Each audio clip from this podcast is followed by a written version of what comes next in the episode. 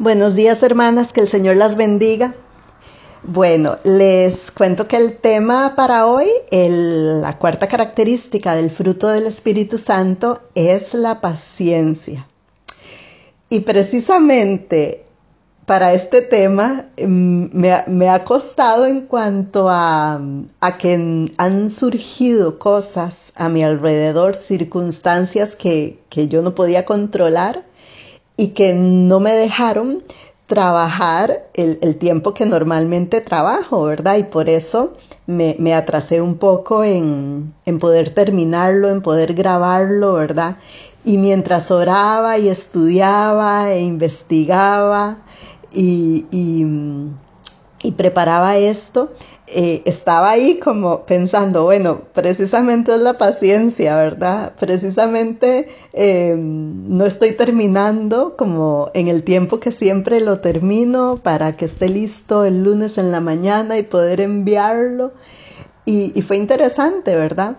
Pero gracias a Dios que en su tiempo y, y en esa gracia que Él tiene para con nosotros, pues me ha permitido poder hacerlo y poder además poner en práctica precisamente la paciencia, ¿verdad? Para, para, pues, para poder terminarlo bien.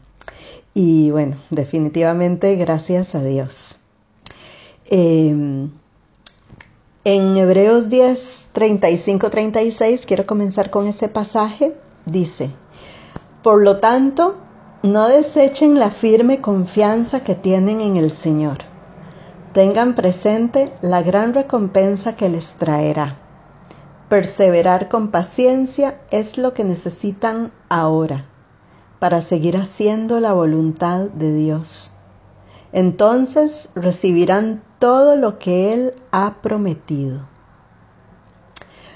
Resulta que la paciencia es inspirada por la misericordia, no condena y es prueba de la presencia y el poder de, Dios en nuestras vidas. Pero si se fijan, dije, la paciencia es inspirada por la misericordia. Esa paciencia de la que nos habla Gálatas 5:22. Y resulta que solemos asociar paciencia a la perseverancia ya que perseverar significa permanecer bajo algo o soportar algo, y se refiere a la cualidad del carácter que no le permite a uno rendirse ante las circunstancias o sucumbir ante las pruebas. En Primera de Tesalonicenses 1:3 dice: Al orar a nuestro Dios y Padre por ustedes, Pensamos en el fiel trabajo que hacen, las acciones de amor que realizan y la constante esperanza que tienen a causa de nuestro Señor Jesucristo. Y entonces vemos ahí esa palabra otra vez, ¿verdad? Constancia. Y dice constante esperanza. Hablaba también del fiel trabajo que hacen, de las acciones de amor que realizan. Y venían a mi mente todas estas palabras, perseverancia, constancia, paciencia, eh, esperanza. Resulta que la palabra griega que se traduce como perseverancia es upomene y muchas veces se traduce como constancia o paciencia y también está estrechamente relacionada con la palabra esperanza. En la traducción del griego, la palabra esperanza significa deseo de algo bueno con la expectativa de obtenerlo. Como vemos, el significado de esperanza en griego es mucho más fuerte que en el castellano. Nosotros consideramos la esperanza como un pensamiento bueno o un deseo de algo que podríamos obtener. El concepto bíblico de la esperanza es una visión positiva de un fin que se está esperando alcanzar. La esperanza no está centrada en lo que podría suceder, sino en lo que debe suceder. Eh, Job 23 nos dice que Job no podía hallar a Dios, pero sabía sin duda que Dios no lo había perdido a él. Mas él conoce mi camino. Job sabía que Dios no había pasado por alto ni un segundo de su agonía y tenía esperanza en una promesa preciosa. Me probará y saldré como oro. En medio de las circunstancias, Job perseveró, movido por la esperanza. Me probará y saldré como oro. Esta metáfora del oro tiene un simbolismo precioso para ilustrarnos y a mí me encanta. Resulta que el oro no está terminado, sino hasta que alcanza un brillo perfecto. El objeto del refinador, ¿verdad? De, la persona que refina el oro, es llevar el oro a un punto máximo de reflexión. O sea, el oro no es costoso por sí mismo, sino por lo que refleja. Es la luz la que expone sus cualidades. Eh, es interesante notar que la palabra griega que se traduce como gloria es doxa, que significa dar una estimación correcta de. Y tenemos un ejemplo en eh, Primera de Corintios 10:31. Dice, debemos dar una estimación correcta de Dios, o sea, dar gloria a Dios, ¿verdad? Debemos dar una estimación correcta de Dios en todo lo que bebamos, comamos o hagamos.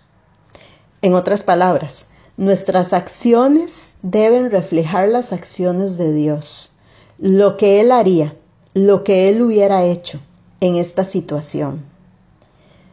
Job creía que las pruebas traerían como resultado que Él fuera refinado por Dios y que Dios se reflejara en él. Job puso su esperanza en la verdad expresada en Romanos 8:28 de que todas las cosas ayudan a bien a los que le aman mucho tiempo antes de que este pasaje fuera escrito. Nuestra expectativa es que seremos hechos conforme a la imagen de Cristo. Y es entonces importante que recordemos una cosa, ser moldeados a la imagen de Cristo, ser confortados a la imagen de Cristo no es fácil. No es fácil y no va a ser nada cómodo, no va a ser nada confortable. Todo lo contrario. Pero es precisamente nuestro Padre, nuestro refinador, nuestro restaurador, el que está haciendo esa obra preciosa en cada uno de nosotros. En el versículo con el, con el que inicia Hebreos 10, 35, 36, si lo leemos nuevamente, yo creo que, que lo vamos a ver diferente, al menos a mí me pasó después de haber investigado y estas cosas que les compartí acerca de la esperanza, de la perseverancia, la constancia, eh, la paciencia, ¿verdad? Dice, por lo tanto, no desechen la firme confianza que tienen en el Señor. Tengan presente la gran recompensa que les traerá. Perseverar con paciencia es lo que necesitan ahora para seguir haciendo la voluntad de Dios. Entonces recibirán todo lo que Él ha prometido. Es que hasta se me ponen los pelitos de punta de, de, no sé, de entender mejor y con mayor profundidad este pasaje. Y luego en Hebreos 12 del 1 al 2 dice, por lo tanto, ya que estamos rodeados por una enorme multitud de testigos de la vida de fe, quitémonos todo peso que nos impida correr, especialmente el pecado que tan fácilmente nos hace tropezar, y corramos con perseverancia la carrera que Dios nos ha puesto por delante. Esto lo hacemos al fijar la mirada en Jesús, el campeón que inicia y perfecciona nuestra fe. Debido al gozo que le esperaba, Jesús soportó la cruz, sin importarle la vergüenza que ésta representaba. Ahora está sentado en el lugar de honor, junto al trono de Dios. Y otros dos versículos que quiero compartirles están en 2 de Tesalonicenses 2, 10 y 12. Y dicen así, por eso estoy dispuesto a soportar cualquier cosa si ésta traerá salvación y gloria eterna en Cristo Jesús a los que Dios ha elegido. Si soportamos privaciones, reinaremos con Él. Si lo negamos, Él nos negará. En realidad, dice segunda de Pedro 3:9, no es que el Señor sea lento para cumplir su promesa, como algunos piensan al, piensan. Al contrario, es paciente por amor a ustedes. No quiere que nadie sea destruido, quiere que todos se arrepientan. Y es que yo no sé si les ha pasado el, pensar que, que que en cuánta paciencia tiene el Señor con nosotros. Y, y aun cuando vemos o pensamos que vemos señales del fin de los tiempos, gracias a Dios por esa promesa y porque Él es paciente precisamente por amor a nosotros, porque está dando tiempo al arrepentimiento. Y precisamente por eso, por esa paciencia de Él, esa paciencia motivada por la misericordia, es que vemos el, significado de, la palabra paciencia, que viene em, del griego macrotumia, que significa ser sufrido significa abstenerse, contenerse antes de pasar a la acción. Es la cualidad de la persona que puede vengarse, pero se abstiene de hacerlo. Es paciencia con respecto a personas. Mientras que upomone, la palabra que vimos anteriormente, que dije que significaba perseverancia o constancia y que a veces también paciencia, pero es que es una paciencia en cuanto a las cosas, a soportar las cosas o las circunstancias. Entonces, ese upomone es en cuanto a las cosas o circunstancias, ¿verdad? Y cómo perseveramos. Y la macrotumia es en cuanto a las personas en cuanto a abstenernos de vengarnos. Ahora vemos por qué esta clase de paciencia es una cualidad del fruto del Espíritu. Cuando se trata de determinar prioridades entre las personas y las situaciones, Dios obviamente elige a las personas. ¿Cómo respondemos a las circunstancias? Es importante, pero la forma en la que respondemos a las personas es crítica. Con esta um, upomone, ¿verdad? Con, con nuestra respuesta a las circunstancias, no hay nadie a quien culpar. Podemos culpar a las circunstancias, pero no podemos culpar a las personas. Pero cuando se trata de personas que ponen a prueba nuestra paciencia, siempre tenemos a quien culpar. Así que necesitamos toda la ayuda posible. Y gracias a Dios que Él está listo para ayudarnos, para fortalecernos y para darnos toda la ayuda posible. En Hebreos 10:36 dice, porque os es necesaria la paciencia, os es necesaria la paciencia, para que habiendo hecho la voluntad de Dios obtengáis la promesa. Nos dice que necesitamos upomone, o sea, la esperanza que inspira la paciencia perseverante, lo cual la califica como algo por lo que podemos orar. Podemos orar pidiendo upomone, esta paciencia perseverante para las cosas. En otras palabras, debemos pedir a Dios que nos ayude a soportar nuestras circunstancias. Pero la macrotumia no es simplemente una respuesta a la oración, es la paciencia. La paciencia es la liberación del fruto del Espíritu. Es el resultado sobrenatural de ser llenos del Espíritu Santo. La macrotumia, perdón, la macrotumia es imposible a menos que sea expresada por Dios a través de nosotros.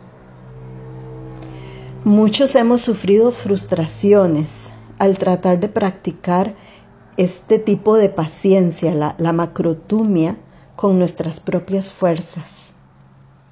Y es que debemos permitir que sea el Espíritu Santo el que exprese su paciencia a través de nosotros. Somos salvos por la misericordia de Dios, que fue paciente con nosotros, que es paciente con nosotros. La paciencia de nuestro Señor es para salvación, para nosotros y para todos los que creen. Me encantaría retarlas para que mañana, y digo mañana, puede ser hoy mismo, pero pensando en la salida del sol, pensando en levantarnos tempranito cuando justo va a amanecer o, empieza a amanecer, y que pongamos en las manos de Dios las necesidades del día mientras el sol se levanta y la luz comienza a iluminarlo. Qué lindo poder decir con esa, con esa luz, con esas primeras luces, em, Lamentaciones 3, 22, 23. El fiel amor del Señor nunca se acaba. Sus misericordias jamás terminan. Grande es su fidelidad. Sus misericordias son nuevas cada mañana y meditar en el Salmo 35, pues su ira dura solo un instante, pero su favor perdura toda una vida. El llanto podrá durar toda la noche, pero con la mañana llega la alegría. Y Génesis 8:22 dice, mientras la tierra permanezca habrá cultivos y cosechas, frío y calor verano e invierno, día y noche. Hermanas, meditemos en la verdad de la palabra de Dios y que la misma paciencia de Dios que trae el amanecer cada mañana de su vida, recordemos que también es para salvación, para salvación nuestra y para salvación de todo aquel que crea. Que el Señor les bendiga, que tengan una linda semana y la próxima semana terminaremos este tema. Un abrazo.